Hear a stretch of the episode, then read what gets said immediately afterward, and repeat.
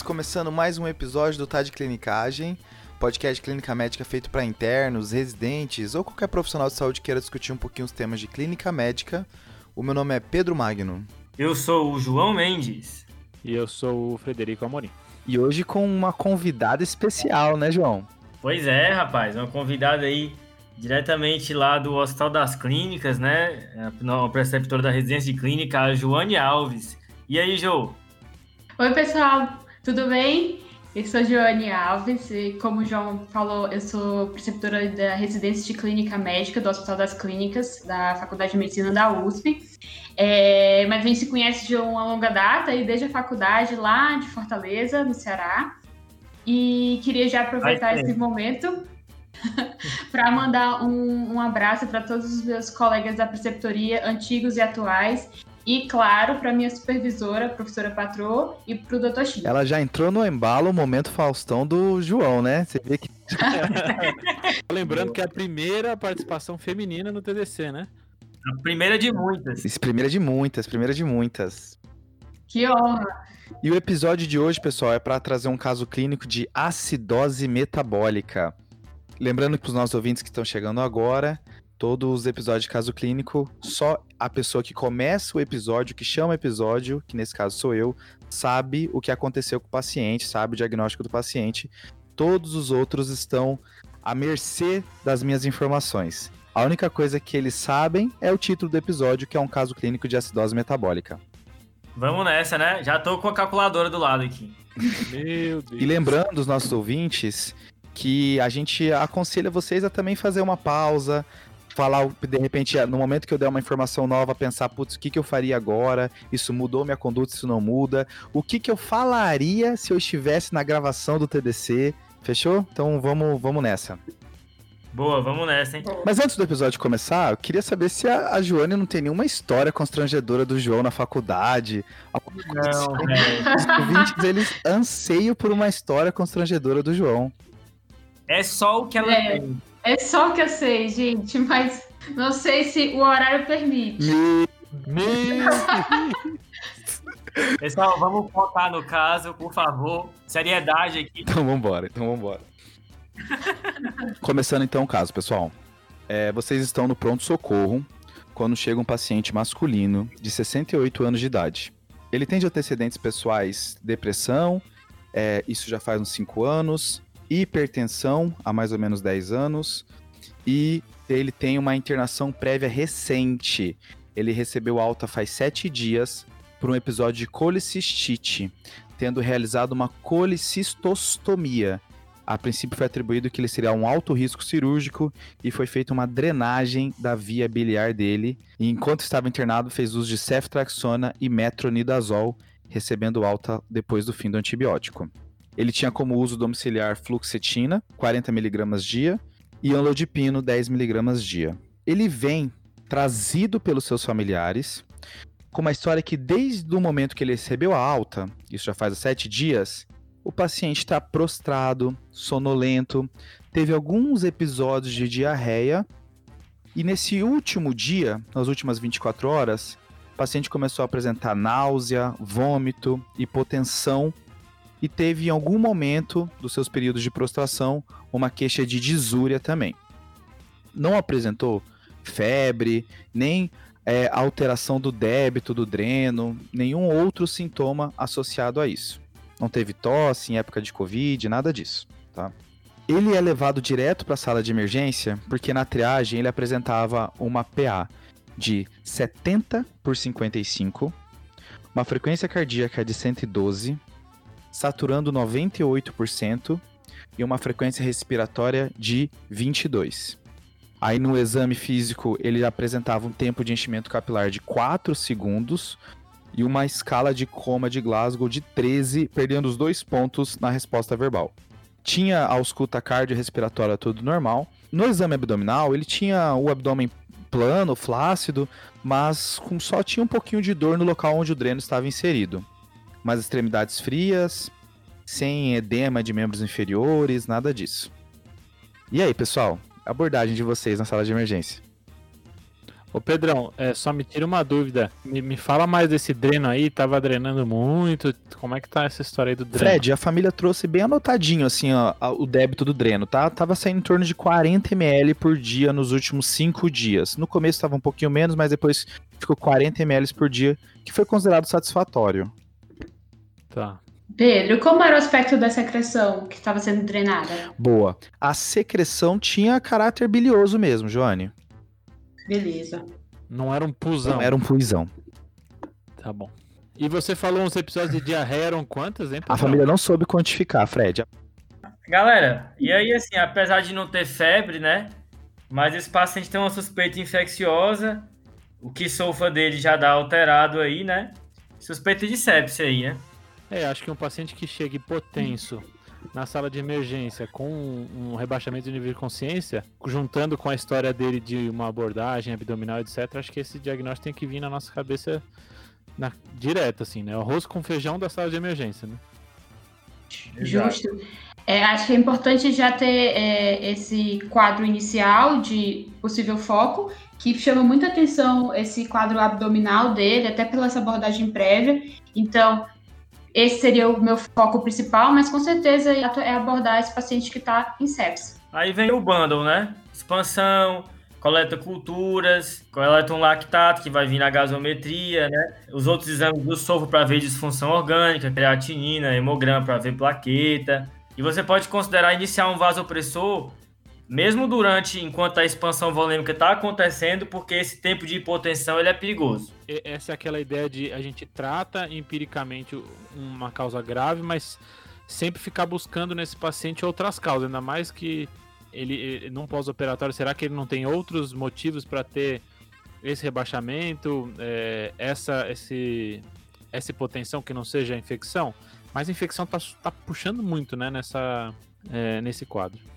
Boa, Fred. Tem que pensar nessas complicações pós-operatórias. E quanto ao início da antibiótico terapia, a gente não pode esperar para o início desse antibiótico para coletar exames. Então, o exame tem que ser rápido, idealmente primeira hora, para a gente já fazer tudo que é importante, pensando na sepse, e depois, né, checar esses exames que vão ser necessários. Às vezes a enfermagem já é esperta, né? Na hora que pega o acesso, já coleta o sangue para os exames, né? Ajuda demais. E aí, assim, uma hipótese é que tem alguma complicação cirúrgica, né? Alguma coleção loculada. A gente vai ter que fazer um exame de imagem do local para dar uma olhada, né? É, acho que essa ideia é quando sempre chega uma, uma sepse de. ah, nesse caso seria uma sepse foco abdominal pós procedimento cirúrgico, a gente tem que buscar foco fechado, né? Porque só o antibiótico provavelmente não vai resolver se tiver um foco fechado, né? E depois que resolver o foco, o antibiótico é só um coadjuvantezinho aí por alguns Acho dias. bacana você falar isso, Fred, porque não é. Quando a gente fala de antibiótico na sepse, não é só antibiótico, é controle da infecção, né?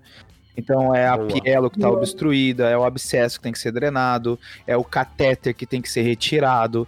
Então, assim, é, é todo um contexto. Ah, dei um antibiótico, tô feliz, pronto, acabou. Ah, tem mais coisa além disso na hora de controlar o foco, né? Essa observação do Fred é super importante e como ele teve internação recente, né, lembrar de cobrir germe hospitalar. Então, esse paciente deixa de ser só antibiótico mesmo para germe comunitário e passa a ter um espe- espectro maior. Boa. É, a dificuldade é quão grande é esse espectro, né? Mas essa é uma seara que nem. Eu sabia, eu sabia, eu sabia que o Fred ia vir. Eu tinha certeza. Sexo, Então, um vem. minutinho sobre isso. Qual antibiótico vocês iriam escolher aqui? Ou cefepimimetro ou o taso. Pelo não, pelo sim, tá assim. E você, Fred?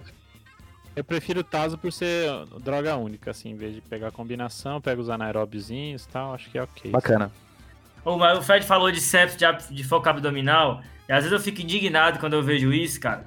Porque parece que sepsis de foco abdominal, aí fica isso no prontuário, e ninguém vai atrás de saber dentro do abdômen o que que, o que, que tem, entendeu? Tem muitas coisas no abdômen. Sepsis de foco abdominal é, é, é uma coisa muito ampla, assim. Eu entendo isso ser um diagnóstico sindrômico provisório no início. Agora, por exemplo, e se não for uma complicação cirúrgica, se for uma colite por Clostridium, esse paciente acabou de ser internado, tem uma diarreia, né? Existe a queixa da disúria também, pode ser uma infecção é, urinária nesse contexto, pode hospitalar, será que ele não foi sondado?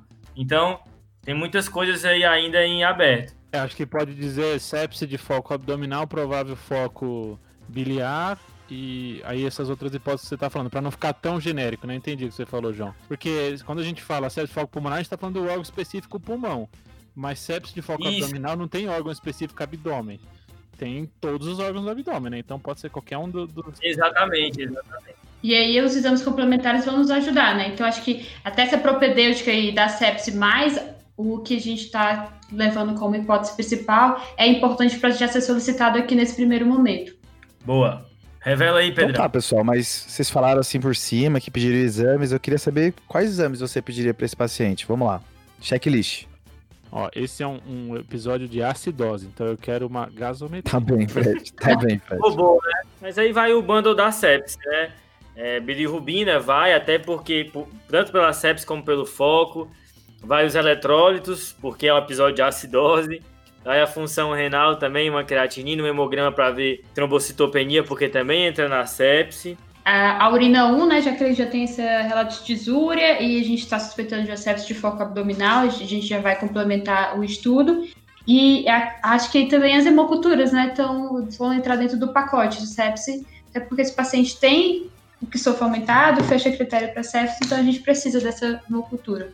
Boa. Eu Acho que talvez valha a pena, então, para esse paciente pedir não só a bilirrubina, mas também é, TGO-TGP e FH-GT, a avaliação das canaliculares. Né? A gente deve ter, até como ele teve internação recente, como é que eram esses valores na, na alta dele, a gente deve ter uma noção dos valores, a gente vai, pode ver algum gap aí entre, entre esses valores, acho que vale a pena pedir. Boa. E prova inflamatória é legal, né? Mas para pós-op aí fica difícil, né? PCR, o que, que vai dizer pra gente? Talvez se ele tiver um PCR muito baixo na, na, na alta e agora vier com um PCR muito alto, a gente começa a ficar incomodado. né? E como é um episódio de acidose, né? Também vai ter que ter uma albumina aí, que mais na frente a gente vai comentar, né? Hum, brilhou não pedir albumina agora, né? Não sei se pediria se não soubesse que o episódio é de acidose. Exato. É, claramente, né? Claramente essa albumina não ia ser pediria. pedida. Mas vamos lá, tudo bem, tudo bem. Eu tenho essas informações. O paciente foi manejado na sala de emergência, foi iniciada expansão volêmica e foi iniciado Tazocin para ele e pedido os exames de sangue que vocês falaram. Tá. É, a expansão volêmica, a princípio, foi suficiente para começar a melhorar a PA do paciente. é, foi reavaliado rápido e foi visto que com a expansão já estava melhorando a PA e não, por isso não foi iniciado o vasopressor, tá, João? Foi expandido com qual fluido, hein, Pedro? Foi feito com riga lactato, João. Beleza. Boa escolha. Então tá, eu vou entregar os exames para vocês. O hemograma do paciente tinha uma hemoglobina de 14,5, com um Aham. leuco de 8.100, mas com desvio até metamelóstro. E uma plaqueta de 940 mil. 940? Exato. Olha só, hein? Fechou. A create veio de 2,76. E antes que me perguntem, ele tem uma basal de 1,1. Tá? Na internação passada do- da colicistostomia, ele chegou a ter uma create de 3.9. E aí ele recebe alta com uma create de 1.6, tá? Então a basal é 1.1, ele recebeu alta com 1.6, agora tá 2.7. A ureia tá de 68, sódio de 133, potássio de 7.7, bilirrubina de 0.3, normal, assim como todas as outras exames canaliculares estavam normais. Tá. Na gasometria, ele tinha um pH de 7.29, com PCO2 de 25 e um BIC de 13. Tá. O PO2 estava de oi- 91. Uhum. O lactato de 25 miligramas por decilitro. Que dá mais ou menos, para quem tá ouvindo e tem a outra referência, dá mais ou menos 2,5 milimol. A urina 1 veio com leucócitos de 17 mil, eritrócitos normais, com corpos cetônicos de uma cruz. A albumina que vocês pediram, né? Eu não entendi bem o contexto, mas tudo bem. Veio normal, tá? Normal quanto? 4.1. Tá bom. Foi feito o exame de imagem, foi optado por, feito, por fazer uma tomo de abdômen para ele, que mostrou um cálculo intravesical com espessamento da parede da vesícula compatível com o processo inflamatório e o dreno bem locado, sem nenhuma coleção intraabdominal e um derrame pleural mínimo à direita, associado a pequenas atelectasias.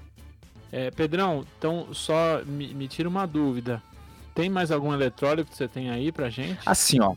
O eletrólito esquecido tá aqui, tá? O eletrólito famosamente esquecido é o cloro, que veio de cento... Rainha do que veio de 106, tá? Então, Pedrão, desses resultados que você me falou, só faltou uma coisinha também. A gente tem destro desse paciente, acho que ele chegou meio rebaixado, a gente acha que esqueceu de perguntar lá no começo. Uma coisa que a gente sempre fala de pedir o destro, né? E aí? Boa. Tem, tem sim. Veio de 87, Fred. Fechou, normalzão, né? Então, assim, começando pelos exames deles, deles alterado, então a gente tem no hemograma um HB normal, né? Uma, um, um leuco normal com um desvio à esquerda. Isso chama pouco atenção, pessoalmente. Agora, o que chama mais atenção dele é a plaqueta de 900 e poucos mil. Isso parece para mim bem cara de reacional. Eu não sei se ele já tinha uma plaquetose prévia ou se isso é só reacional mesmo. É, mas uma coisa que pode causar é um quadro que a gente chama de pseudo-hipercalemia. Então, a, a plaqueta em si afeta o resultado do potássio e talvez esse potássio 7.7 na verdade seja mais baixo e a gente está se emocionando. Então uma ideia que tem para você é, tentar tirar esse problema é você fazer uma a mensuração do potássio na gaso. Então o, o perfil metabólico venoso ou perfil metabólico arterial viria, viria diferente do desse teste que a gente faz normalmente. E aí essa diferença dos dois eu veria. Então isso na verdade não é um potássio realmente alto, mas é uma pseudohipercalemia. Então esse resultado que a gente tem, Pedrão, é da gaso, esse potássio ou não? Boa, Fred. Excelente comentário. Vou tatuar seu rosto na minha panturrilha, Fred. Ah, esse resultado, ele é sérico, mas o da Gaso bateu, tá, Fred? O da Gaso veio de 7.5, tá bem? Ah, beleza. Tem outro comentário sobre essa plaqueta, é que se você demorar para processar a gasometria do paciente, os pacientes que têm leucocitose importante e plaquetas muito altas, isso pode cons consumir o O2 e gerar uma falsa hipoxemia no resultado da gaso. Também fica essa outra interferência essas celularidades aumentadas no, na gasometria. Mas isso é leucocitoses bem maiores em geral, né, João? É, isso é coisa é, leucocitose de leucemia mieloide crônica, aquelas leucocitoses de lá de 100 mil. E esse de metamelócito, pessoal? Vocês não se preocuparam? Ô, Jânia, eu até, assim, é, eu, eu já tenho uma suspeita infecciosa desse paciente. Esse, para mim, esse exame nem confirma nem exclui essa, essa hipótese. Pode ser um erro de leitura, pode ser marcador de algum tipo de inflamação, mas assim, para mim, pessoalmente, não, não, vejo ele como um norteador de conduta, sabe? Não sei vocês. Se ele tivesse em 20 mil, 20 e poucos mil, opa, isso ia me chamar mais atenção. Agora, 8 mil só com um desvio específico, me chama pouco, não sei vocês. Acho que mostra que a gente parece ser infeccioso mesmo, né? Exato. Seguindo aqui nos exames, né? Esse rim, ele não tem paz, né? Já levou uma porrada na última. Agora, de novo, ele tá meio complicado a situação pro lado dele, né? A urina 1 também. Essa leucocitura aí não emociona ninguém, né? O paciente tem muito mais alteração. Essa leucocitura tá aí de gaiata. Bilirrubina também nada demais. E aí, assim, esses exames motivam um novo exame, né? Que é um eletro agora desse paciente. Com esse potássio não dá pra bobear. Boa, João. Aí realmente vamos chegar no nosso carro-chefe né, da discussão, que é a gasometria, que é o que a gente está esperando desde o início. E, e, aí? Já temos os valores, já temos até o cloro, nosso esquecido, mas muito querido. Pois é, a gás é o carro, é, é a estrela do episódio, né? A gente começa olhando pelo pro pH, né? O pH está baixo, abaixo de 7,35 é um limite inferior aí mostra que nosso pH está ácido. O limite superior do pH é 7,45. Quando o pH está baixo, tem dois culpados aqui, né? Ou é o BIC que está puxando para baixo esse pH, ou é o PCO2 que está muito elevado e o PCO2 elevado também empurra o pH para baixo. Nessa gasometria aí, o PCO2 está baixo e o BIC está baixo. Então o culpado aqui vai ser o nosso bicarbonato. Quando o bicarbonato é o culpado, a gente chama de o distúrbio de metabólico. Então, batendo o olho na gado, sem nem fazer conta nenhuma, a gente já vê que é uma acidose metabólica, porque tem pH baixo e bicarbonato baixo.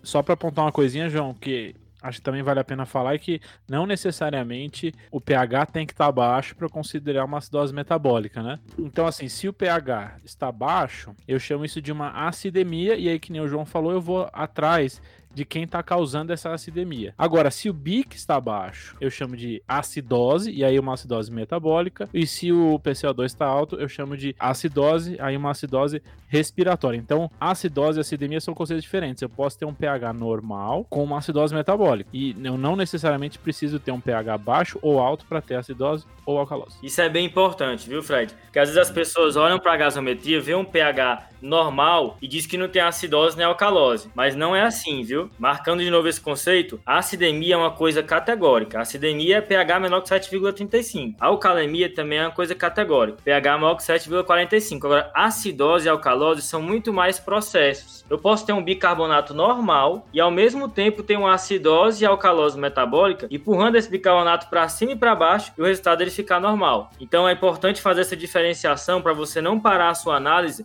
num pH normal. Boa. Boa. Então, pessoal, partindo desse conceito que o Fred e o João já falaram bem aí, a gente tem que entender se esse distúrbio, que é uma acidose, se ela é uma acidose que parece ser metabólica, né? E se ela tá ou não compensada, ou seja, se há uma associação ou não com outro distúrbio. Boa. Tem uma maneira simples de a gente conseguir fazer isso, que é a equação de Winter, que é uma forma fácil de a gente tentar descobrir se esse distúrbio está ou não compensado, no qual nós vamos utilizar a PaCO2 estimada, que vai ser por, por meio desse cálculo. 1,5 vezes o valor do bicarbonato da gaso, mais 8, e no final você soma mais ou menos 2, que seria aquele valor esperado para aquele paciente. Boa, Joe. É como se o paciente ele tivesse um novo CO2 ajustado para o atual bicarbonato dele, né? É o, é o novo normal, para entrar no, no jargão, né? Exato, exatamente. E aí, partindo desse ponto de que é, tá, está ou não compensado, a gente vai entender se é um distúrbio realmente puro, simples, no caso só uma acidose metabólica, ou se tem associação de outro distúrbio, como uma acidose respiratória. Isso, é importante o pessoal entender isso, que eu compenso um distúrbio metabólico com uma alteração respiratória e eu compenso um distúrbio respiratório com uma compensação metabólica, né? É, eu acho legal também pontuar que essa palavra compensação, às vezes ela é, é um pouquinho assim capciosa, porque o que acontece é eu vejo um distúrbio e eu espero que o meu corpo reaja a esse distúrbio de uma certa forma que está nesse cálculo. Só que não necessariamente isso vai fazer com que o pH volte ao normal. Boa, então, Fred. Não necessariamente quando eu digo que é, essa acidose ou alcalose está compensada, não é a mesma coisa dizer que o pH ficou normal. São coisas diferentes. Se, ela, se eu digo que ela está compensada é porque ela que os valores que eu obtenho a partir desses cálculos são os esperados. É só isso que eu estou falando quando ela está compensada. Então eu posso ter um pH baixo com uma acidose compensada não é uma normalização, né? Ele só amortece os efeitos do distúrbio primário. Né? Pronto, e até já vi discussão de falar que, em geral, o corpo não consegue fazer uma compensação para chegar num pH tão normal. Então, normalmente você vai ver uns pHs assim, ou próximos do limite, ou, ou para baixo ou para cima, mesmo com compensação. Né? Inclusive, quando tá normal, eles falam para você desconfiar se não tem um distúrbio associado, né? Pronto, é. E aí acaba sempre tendo uma resposta respiratória por conta do nosso centro respiratório para aumentar, né, responder essa queda aí do, essa acidemia e com isso esse paciente também ter uma resposta muitas vezes aumentando essa frequência respiratória. A resposta renal, no geral, vai ser mais tardia, com cinco dias já daquele distúrbio. Boa. Lembrar que esse PCO2, assim, é, essas equações, elas, para os extremos, distúrbios muito extremos, elas não funcionam tão bem, né? A gente tem várias equações, a de Winter, que a Joane falou, é a mais famosa realmente, mas, por exemplo, esse PCO2, ele não consegue cair para níveis menores de 8 a 12. Então, se for uma acidose muito grave, o PCO2 não vai cair muito mais do que isso. Vamos calcular então desse paciente, galera? Bora. Bora. Então vamos lá. Considerando a, a, equação, o bicarbonato do nosso paciente é 13. Então nós vamos multiplicar 1,5 vezes 13, que vai dar 19,5. E vamos somar 8, que vai dar 27,5. E aí, tendo a possibilidade da variação de mais ou menos 2. Então ele vai de 25,5 a 29,5 tá batendo na trave aí, né? Ah, eu acho que dá pra considerar compensado, hein? Então, a priori, esse paciente tá com PCO2 mais baixo aí, na tentativa de compensar essa acidose dele, né? Provavelmente hiperventilando. Então, pessoal, a gente fez a ciência da, da compensação. E, e qual que foi a ideia disso, né? Então, eu achei uma acidose metabólica E aí eu tenho várias perguntas seguintes, né? Esse diagnóstico ele não é um diagnóstico fechado, eu ainda preciso destrinchar sobre essa acidose metabólica. A primeira dúvida é: será que ela está sendo compensada ou será que eu tenho um outro distúrbio respiratório associado? Para isso que eu faço esse cálculo da compensação. Só que aí, beleza, eu descobri então que a acidose metabólica compensada. Por que, que eu tenho essa acidose metabólica? E aí faz parte da investigação um próximo exame, que acho que é para algumas pessoas um, uma bizarrice, para outras é tranquilo, que é o famoso Anion Gap. Beleza, Fred. Mas antes de entender o anion gap, é importante a gente compreender que para eu ter uma acidose metabólica, eu tenho dois mecanismos principais. Ou eu estou perdendo bicarbonato puro, certo? Por algum lugar, ou tem um ácido novo. E esse ácido novo libera um H+ que consome o bicarbonato, tá? Tá.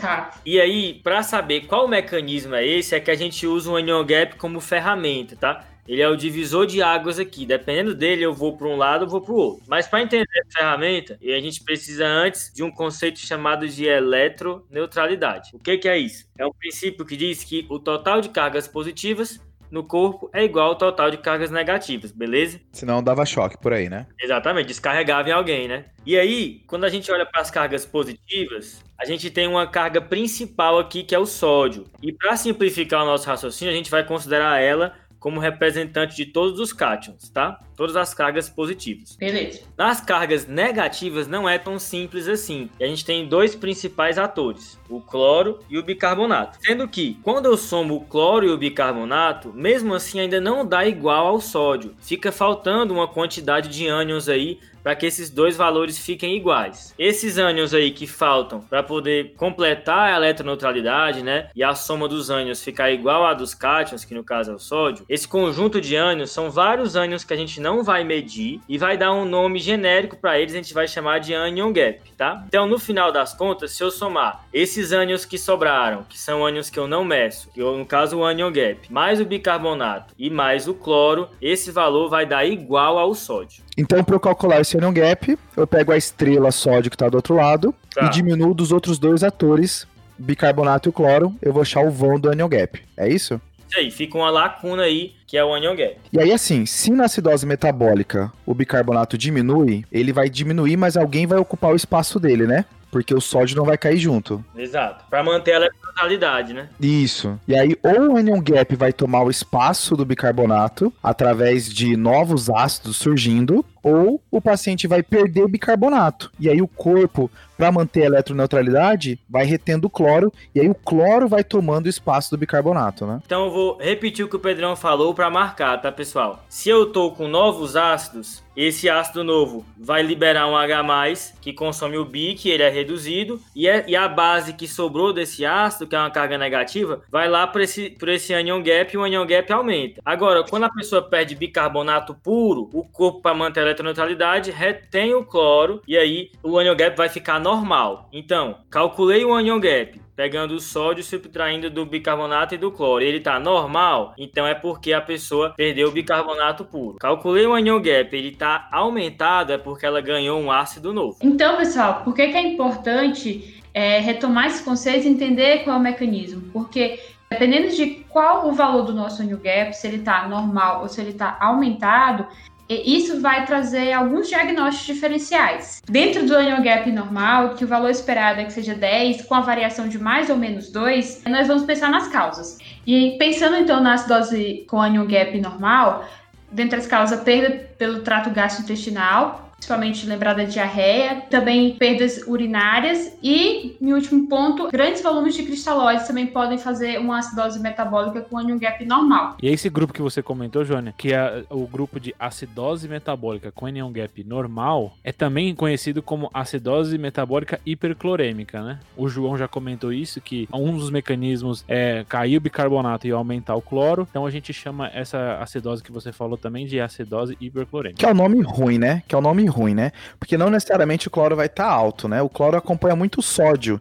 Se o sódio do paciente estiver um pouquinho para baixo, o cloro também pode estar no valor normal, mesmo o corpo estando retendo, né? Então, eu- é, seria melhor se todo mundo falasse anion gap normal, mas tudo bem, né? É uma coisa que eu queria marcar também é que as perdas altas do trato gastrointestinal, quando a pessoa vomita, ela costuma tender a alcalose, tá? Porque normalmente ela perde ácido. Quando eu tenho perdas gastrointestinais levando a acidose, costuma ser perda baixa. E aí tem, a gente tem que lembrar das outras, outras causas de acidose metabólica, as que causam o anion gap aumentado. E dentre essas causas, a gente tem que lembrar dos cetoácidos, de hipóxia, principalmente vai gerar o lactato, que é a hipóxia tecidual, alteração realmente da função renal, então principalmente a insuficiência renal e intoxicação. Então o annual gap aqui deu 14, né? Um annual gap aumentado. Então, a gente tem um annual gap aumentado, né? 14, mas lembra que a gente pediu a albumina lá no início do, do caso? Então, é importante a gente saber que o annual gap tem que ser corrigido pelo valor da albumina. E essa fórmula a gente vai deixar disponível aqui na descrição do caso. Outra, outra ideia que a gente pode fazer também é que a gente está sendo assim, cálculo na mão, etc. Mas tudo isso tem aplicativo, né? Enion Gap tem aplicativo, já corrige para você. Tem essa outra ideia aí. Você não, se você é uma pessoa que não gosta de decorar fórmulas, se quiser usar o aplicativo, dá. Acho que é isso. Hoje ninguém precisa decorar, né? Basta ter aonde pesquisar. É, acho que essa correção para albumina é importante. Tem guideline de acidose metabólica recente falando que é melhor sempre fazer, sabe? Então é sempre bom a gente se acostumar a corrigir para albumina, porque é melhor, a gente consegue inferir, a gente consegue pegar mais casos de anion gap aumentado. Beleza, então como é um anion gap alto, a gente ficou com aqueles quatro suspeitos que a gente já falou. Insuficiência renal, cetoacidose, acidose lática intoxicação. Nosso paciente está com lesão renal aguda, então já é uma possibilidade aí para explicar. Ele tem um lactato aumentado, que é outra suspeita aí para ele, né? Cetoacidose não parece ser o caso, né? É, esse, esse é um, uma cruzinha aí de, de, de cetoácidos na, na urina 1 não emociona, a glicose vem normal, então não parece uma hipótese forte. Intoxicação também não é uma hipótese forte para o nosso paciente nesse momento. Então, acho que a gente fica com dois suspeitos aqui, né? Lesão renal aguda e acidose lática. Aí, João, você comenta, só um comentário do que você falou da cetoacidose. Só lembrar que na cetoacidose a gente faz aquela correção do sódio para glicemia, mas na forma do anion gap o sódio não vai entrar corrigido, ele vai entrar como medido mesmo. Beleza, mas a gente chegou aqui no anion gap aumentado, tem esses dois suspeitos, mas ainda tem um plus a mais, né, Fredão? Cara, agora você, a gente, se já era pesado falar de Anion Gap, a gente vai falar de uma coisa mais pesada ainda. Sabe assim, a gente já conseguiu vencer a compensação respiratória fase 1. Agora a gente conseguiu vencer o Anion Gap fase 2, mas agora é o chefão. Olha só ele, hein? É o famoso Delta Delta. Ele. Então, pessoal, vamos lá. Quando eu tenho um, um, ácido no corpo, esse ácido ele vai se dissociar. Lembra essa história da química? Ele vai dissociar em um H+, e uma outra carga negativa. Então, por exemplo, o ácido lático, H+, mais lactato. Beleza. Esse H+, ele não fica muito tempo no corpo, porque ele se liga ao bicarbonato e consome o bicarbonato. Daí a gente tem a nossa acidose metabólica. Só que para cada H+, que eu tenho, eu também tenho que ter aquela carga negativa, por exemplo, lactato. E essa carga a mais, como é que eu vou, vou medir ela? Eu vou medir ela pelo anion gap. Lembra que o anion gap ele vai me dar essas cargas negativas a mais. E aí eu tenho que ter uma proporção igual das duas. Eu tenho que ter tá um número de H igual a um número de cargas é, negativas. Então eu não consigo medir o H, mas eu consigo medir o quanto ele vai consumir do meu bicarbonato. Então eu vou ter uma variação do bicarbonato. Essa variação do bicarbonato tem que ser igual à variação do meu anion gap, já que o H consumiu bicarbonato, então ele caiu numa medida. E o anion gap tem que subir nessa mesma medida. Beleza. Então, qual, como é que é essa fórmula?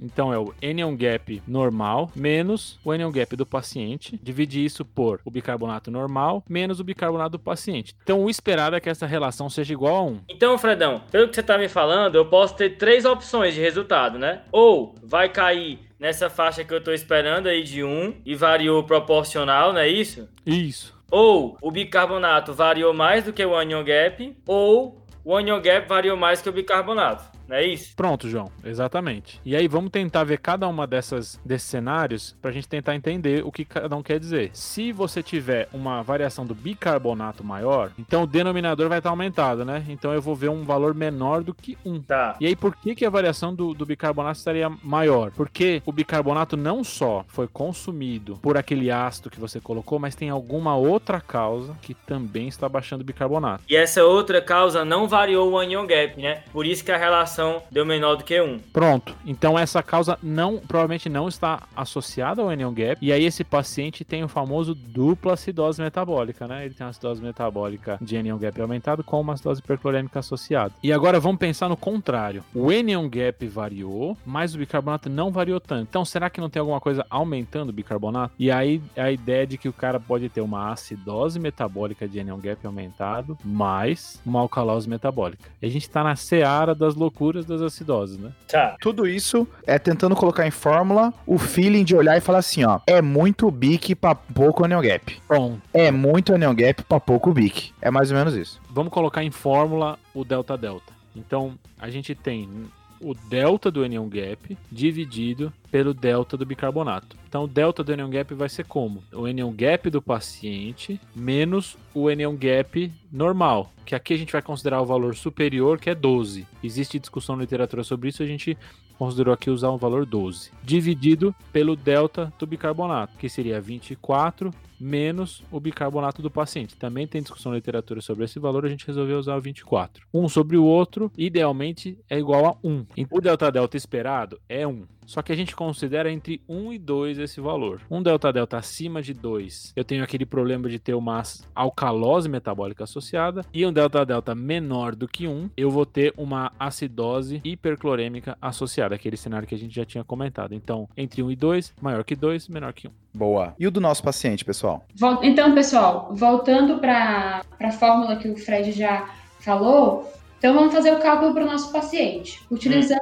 um anion gap esperado de 12, considerando o anion gap do nosso paciente que é 14. Então, o nosso numerador é 2 e, e de- embaixo, né, no denominador, o nosso cálculo de bicarbonato, que é o delta de bicarbonato. Então, utilizando como valor esperado 24 e o nosso paciente que é 13, então, essa diferença vai dar 11. E o valor final, né, que é a divisão entre 2 por 11, que é o numerador sobre o denominador, dá 0,18. Boa.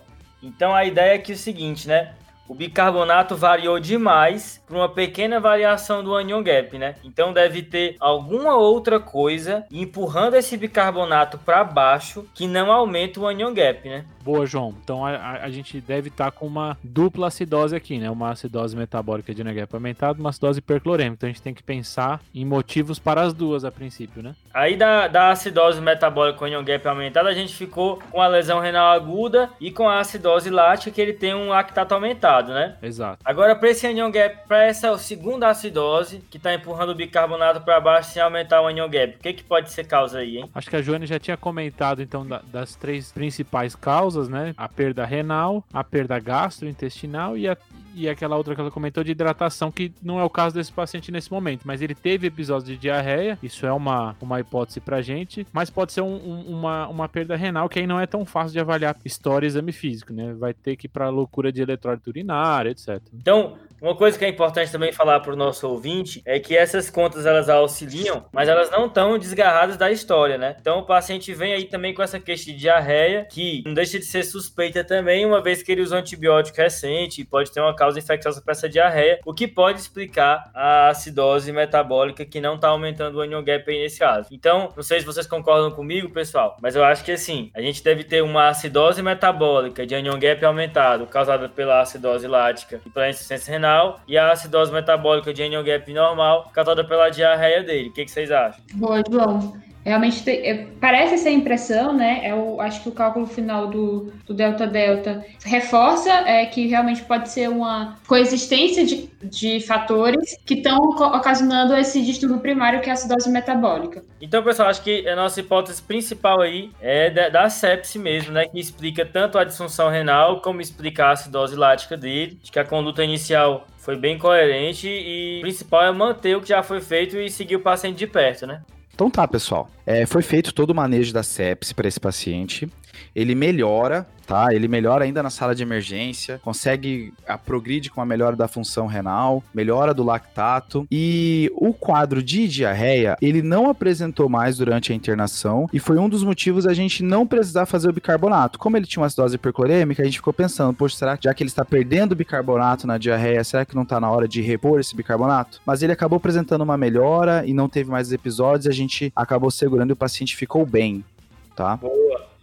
Excelente. Esse paciente ele, ele foi depois para cirurgia, retirado a vesícula biliar e também não teve mais nenhuma outra intercorrência infecciosa. Boa. Então o diagnóstico final aí ficou. Ficaram duas acidoses, né? Perfeito, exatamente. Parabéns pra quem chegou até aqui, né? Depois de ouvir três fórmulas diferentes em áudio. Nossa. Você é o vencedor. Com certeza. Lembrar, pessoal, que a gente vai deixar as fórmulas na descrição do episódio, tá? E fazer uma ressalva importante aqui. Tem outras maneiras diferentes dessa de abordar uma gasometria também, tá? E de entender os distúrbios ácido-base. Não existe uma maneira certa. A gente optou por essa porque ela é bem consagrada e é a abordagem que a gente considerou mais didática para o episódio. Boa. E além disso, a ciência não para aqui, né? É, tem muita coisa ainda para ser abordado, mas como o João falou, são cenas dos próximos capítulos ou próximos episódios. Deixa aí no, no Quero Mais.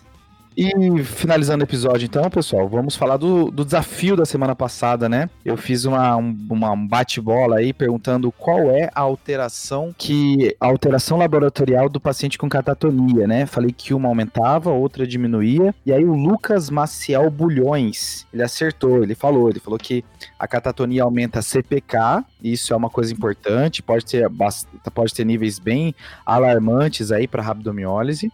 E, uma, e a coisa um pouquinho mais brisada é o ferro sérico baixo, né? Ele tende a ter, o paciente ele pode ter uma dosagem de ferro baixa. Isso é uma loucura esse ferro, hein, velho? É, o Lucas até menciona que talvez o ferro atua nos receptores dopaminérgicos e tudo mais. O Lucas foi na brisa, ele foi na brisa, tá? Mas, e ele pediu pra mandar um salve pra Manada da 107 da Faculdade da Federal do Rio Grande do Norte. Um abraço, Lucas. Rio Grande do Norte aí, que tem muitos ouvintes do CDC. Um abraço pra toda a galera do Rio Grande do Norte aí. Top. Então, pessoal, o desafio da semana é um paciente que já tem uma síndrome do intestino curto. Você atende no pronto-socorro, esse paciente você detecta que ele tem uma acidose metabólica com ion gap aumentado. De exames complementares, você já vê que ele tem um lactato normal, uma função renal normal, sem história de intoxicações. E agora a gente tem que entender de onde vem essa acidose metabólica gap aumentado. E aí, qual é a causa? Aí quebrou, né? A gente tinha decorado quatro. E aí falou as quatro tá normal. Aí quebrou. Esse intestino curto aí, marotamente, né? Tem coisa, né? É. Odeio quando tem uma dica que eu não sei aonde ela se encaixa, mas eu sei que é uma dica, sabe? Eu sei que esse intestino curto é uma dica, mas eu não tenho nem ideia por que, que ele é uma dica. É a cara da prova, né? Isso aí. Exato. Com certeza. E alguém tem algum salve para dar, pessoal? Pessoal, eu queria então mandar um salve para Letícia Campos. Ela é uma médica de família que trabalha numa cidade do interior do Rio de Janeiro e ela é a única médica da clínica dela. E ela falou que vira e mexe ela sente um pouquinho sozinha por não ter ninguém para compartilhar dúvidas, decisões. E aí quando ela ouve o podcast, ela relembra dos tempos de, de rounds de clínica médica. E aí por isso que ela gosta do nosso, do nosso podcast. Muito obrigado, Letícia. Essa mensagem foi muito legal. Massa demais. Santa Maria a gente falava round também. Eu vou mandar um salve aqui para Janine Gomes, uma, ela é farmacêutica residente de clínica médica e fala que os podcasts ajudam muito a entender as condutas e facilitam a vida dela de residente, que não é uma vida fácil, né? Então, um abraço aí, Janine. Abraço. Então é isso, pessoal. Lembrar de seguir a gente no arroba tá de clinicagem, comentar com a gente ali o que, que você achou do episódio, o caso de acidose que você teve. Lembra de guiar a gente no seu tocador de podcast preferido, Spotify, Apple Podcast, a gente tá em vários. E se puder deixar um review lá e, e marcar as estrelinhas pra gente, a gente agradece. Boa! A gente tava revendo essa semana, né, João? As pessoas que escreveram o review ali no Apple Podcast, né? Muito massa. Boa, massa demais. Valeu, pessoal. Valeu. Valeu, pessoal. Valeu. Falou, falou, Valeu. falou, falou, falou. Obrigado, Joane. Valeu, Joane. Obrigada. Esse podcast tem como objetivo educação médica. Não utilize como recomendação. Para isso, procure o seu médico.